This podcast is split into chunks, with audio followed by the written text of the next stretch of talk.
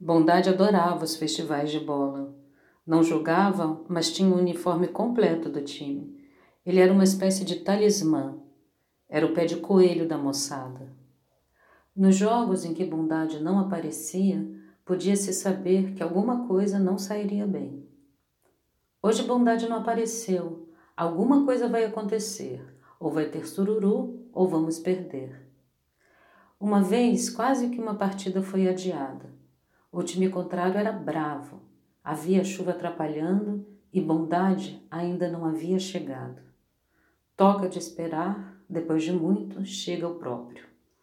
Eis o Bondade trazendo alívio para o coração de todos.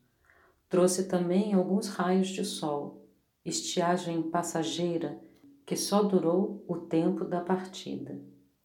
O time local saiu feliz. A cachaça descia quente na goela de todos. Era um dia de frio.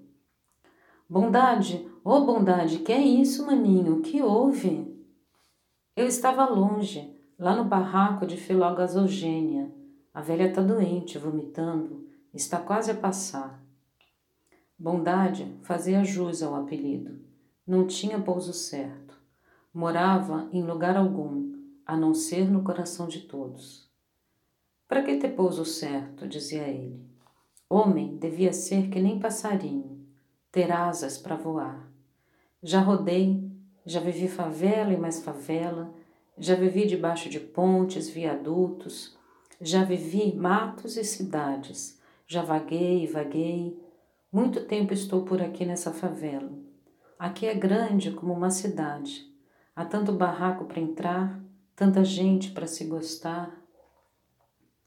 O tempo ia passando, bondade ficando ali. Comia em casa de um, bebia em casa de outro, era amigo comum de dois ou mais inimigos. Não era traidor, nem mediador também. Quando chegava à casa de um, por mais que indagassem, por mais que futricassem, bondade não abria a boca. Desconversava, conversava e a intriga morria logo. Vivia intensamente cada lugar em que chegava, cada casa, cada pessoa, cada miséria e grandeza a seu tempo certo, no seu exato momento. É por isso que Bondade, torcendo pelo time Esperança, pega a bola, beija e entrega ao juiz. Triunfante, sai do campo alegre, como se fosse um jogador que fizesse o primeiro gol. E só se lembra de onde veio e só lembra do sangue na boca murcha e tísica de Filó gasogênia porque vieram lhe indagar de sua demora.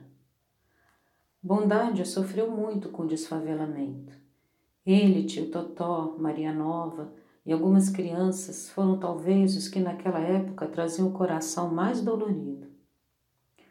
Festival de bola no campo. Festival no corpo de Cidinha Sidoca. Tempo de novo homem, de homem estranho chegar ao corpo de Cidinha.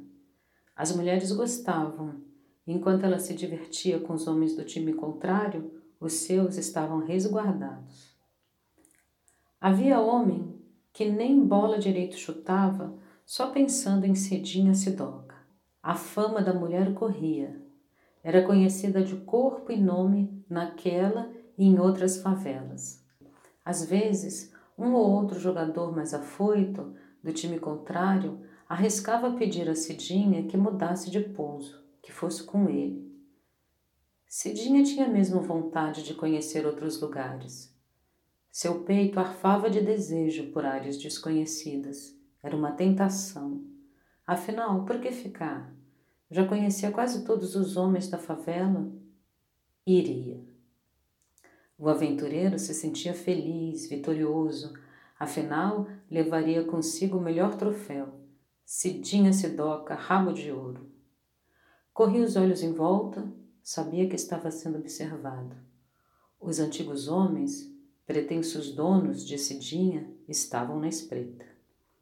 Deitar com ele ou outro, sim, ela podia, afinal era fama, prestígio para a favela, mais um para contar as delícias da mulher. Porém, Cidinha ir, saltar as divisas, ultrapassar os limites do campo empoeirado? Não. Nem ela, nem ele seriam doidos para se meterem em tamanha loucura. O peito de Cidinha Sidoca arfava mais forte. Que desejo era aquele de partir? Seu vestido branco estava sujo de poeira, imundo.